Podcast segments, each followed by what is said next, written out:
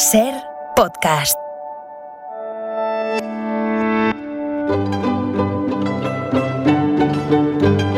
En la ventana acontece, que no es poco, un relato personal de la historia con Nieves con Costrina, cadena Ser.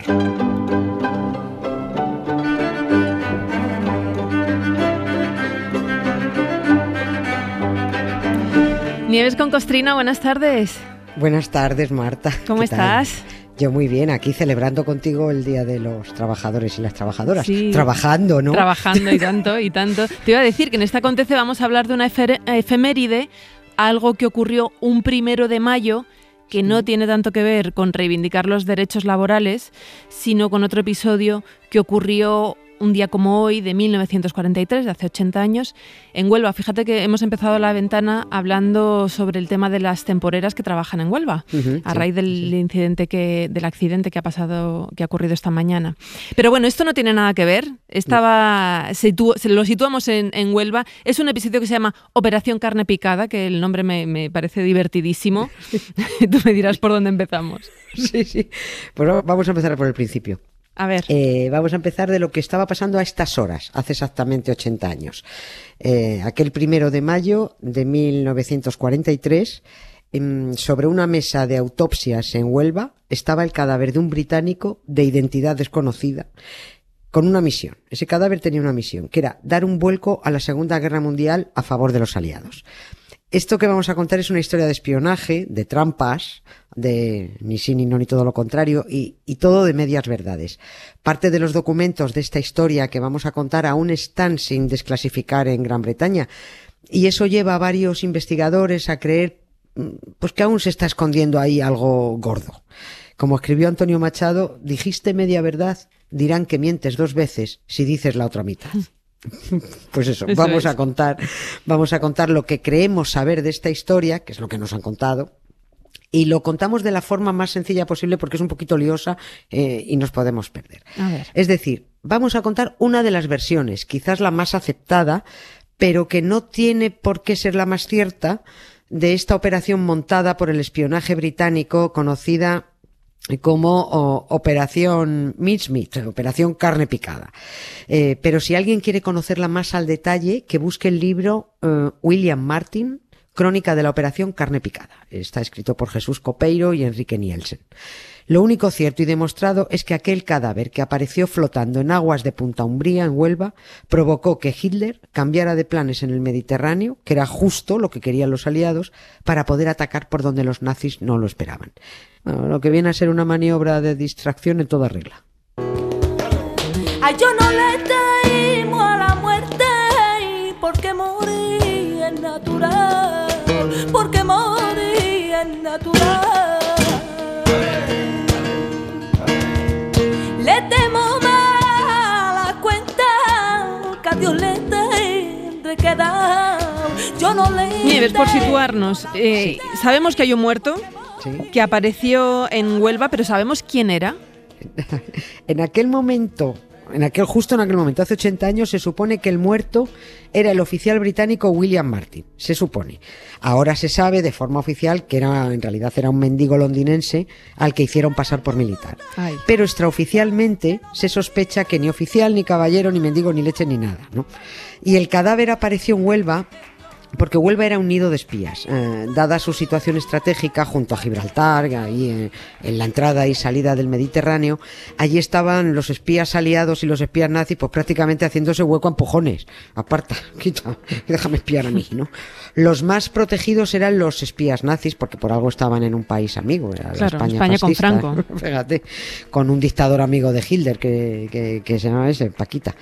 Por eso fue elegida Huelva para soltar un cadáver destinado a ser encontrado por los españoles para que a su vez se lo pasaran a sus amigos nazis. Esta historia es muy peliculera y de hecho la última peli que se ha hecho es de 2000, hay, un- hay un par de películas hechas, pero la última es de 2021. Se titula El arma del engaño, está protagonizada por Colin Firth, el que hizo el discurso del rey. Sí, sí, sí. Eh, Pues, pues es, la- es la última peli que se ha hecho sobre esto. Aquí, eh, en el discurso del rey, hacía de rey.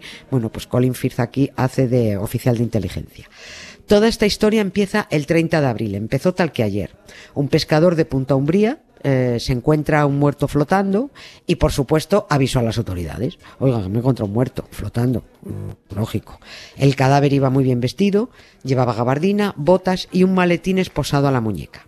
Los documentos personales que llevaba en la cartera decían que era un militar británico que se llamaba William Martin. Bueno, pues vale. Al cuerpo se le hizo la autopsia al día siguiente, hoy, el 1 de mayo, y se determinó que parecía que hubiera muerto ahogado. Claro, pero dices, parecía, yo no sé cómo hicieron pasar por ahogado a un cadáver que echaron al mar cuando ya era eso, un cadáver ahogado. Sí. Eh, claro, es que eh, por eso buscaron un cadáver que pareciera ahogado. Eh, el de un mendigo, el cadáver era el de un mendigo que murió de neumonía en Londres con los pulmones encharcados. Por eso parecía que había tragado agua y que se había ahogado. En aquella autopsia no estaba todo el mundo de acuerdo de todas formas con eso del ahogamiento.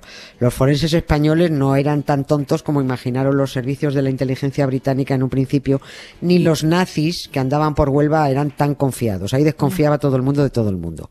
Pero entre que aparentemente sí era un ahogado y que ahí estaban los británicos metiendo prisa para que no se investigara más allá y para que les entregaran cuanto antes el cuerpo de su supuesto oficial con los documentos secretos que, que llevaba, el informe inicial fue que efectivamente la muerte fue por ahogamiento. Se supone, y digo se supone porque tampoco está confirmado al 100%, que ese cuerpo lo enterraron en el cementerio de la Soledad de Huelva al día siguiente, el 2 de mayo. Y ahí sigue todavía la tumba. Eh, de hecho, ayer, eh, creo que ayer hicieron un homenaje los británicos y las autoridades de Huelva ante la, ante la tumba de este hombre. En la lápida dice, Mayor William Martin nació el 29 de marzo de 1907 y murió el 24 de abril de 1943. Amado hijo de John Glyndwr Martin, y de la fallecida Antonia Martin, de Cardiff, Gales. Es dulce y honroso morir por la patria. Ese era el epitafio que tiene, ¿no? Ni nació en esa fecha, ni murió en esa otra fecha, ni, se, llamaba, Will, ni su padre John, ni la madre Antonia, ni era de Gales, ni murió por la patria. Ni, ¿Qué patria? Era una patraña, eh, es lo que fue aquello. Y me preguntaba otra vez,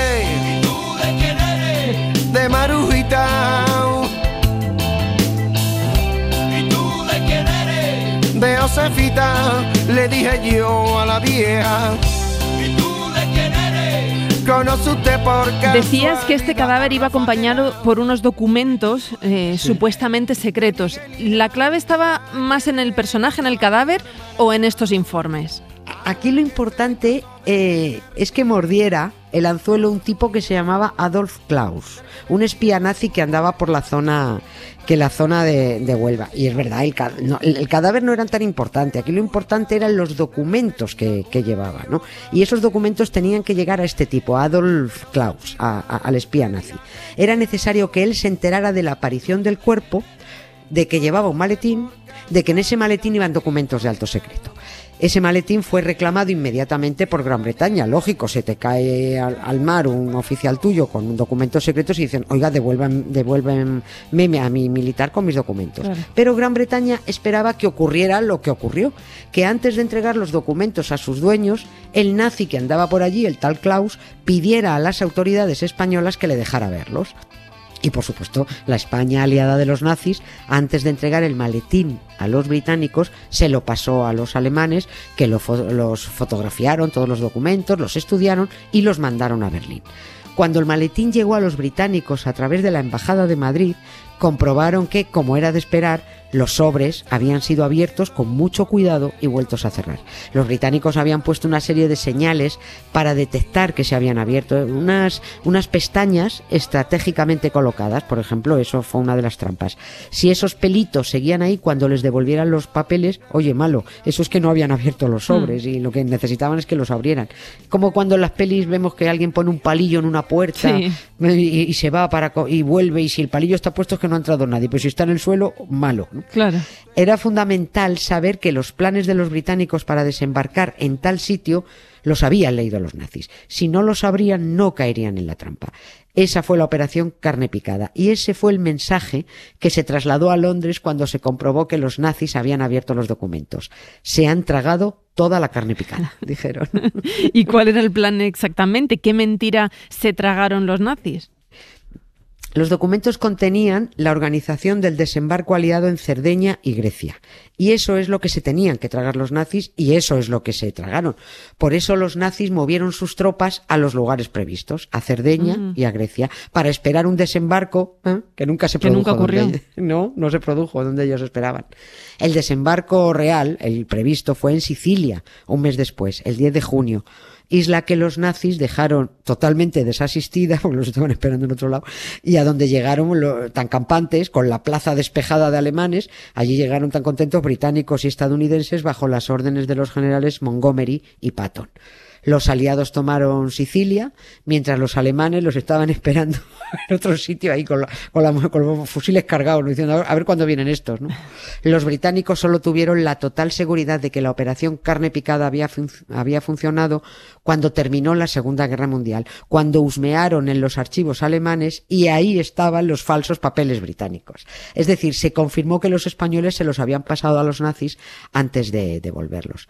Estos documentos, por cierto, esto es gracioso, los recuperó y los llevó a Gran Bretaña Fleming, Ian Fleming, el Sí. creador de Bond, James Bond, que antes de meterse a escritor fue miembro de la inteligencia, británica. sí. Por eso le salían esas historias tan chulas de, de espías. Claro, pero se las Claro. sabía de primera mano. Se las sabía de primera mano, se sacó, de- estaba metido en el mogollón. Y esta es la historia oficialmente aceptada y que extraoficialmente no todos aceptan porque no se han acabado de desclasificar todos los documentos de esta operación carne picada. You always tell me, perhaps, perhaps, perhaps. A million times I've asked you, and then I ask you over again. You only answer, perhaps, perhaps, perhaps. If you can't make your mind up, we'll never get started. And I don't wanna wind up being parted, broken hearted. So Si esta es la historia oficialmente aceptada, es que hay alguna otra versión de esta historia. Claro, ¿cómo lo sabes? Claro que sí, hay otra. Eh, la otra versión es que en esa tumba donde se dice que yace el oficial William Martin y en la que luego se añadió en la lápida el, el nombre del supuesto mendigo, mm, cuyo cadáver sirvió para armar el engaño, puede que esa tumba en realidad esté vacía, que no haya mendigo ni haya nada. Quizás fue una trampa más de los británicos. Quizás los nazis se llevaran, al, se llevaran el cuerpo para una segunda autopsia porque aunque se tragaron los planes de desembarco, no les convenció que un cadáver fuera rescatado eh, una semana después de caer al mar sin un solo mordisco de un pez. Eso es muy raro. Cuando un cuerpo cae al agua tiene picaduras, ¿no? En fin, Tal vez el cuerpo no era de un mendigo londinense, tal vez fuera, y esto es lo que se temen, de un marinero británico miembro de la tripulación de un submarino torpedeado en las costas escocesas por los nazis que usaron los británicos. Y quizás no estaría bonito que se supiera este uso del cuerpo de un soldado británico sin conocimiento de la familia. Por eso puede que lo oculten. Por eso, de ahí lo de Doris Day, perhaps, perhaps, perhaps.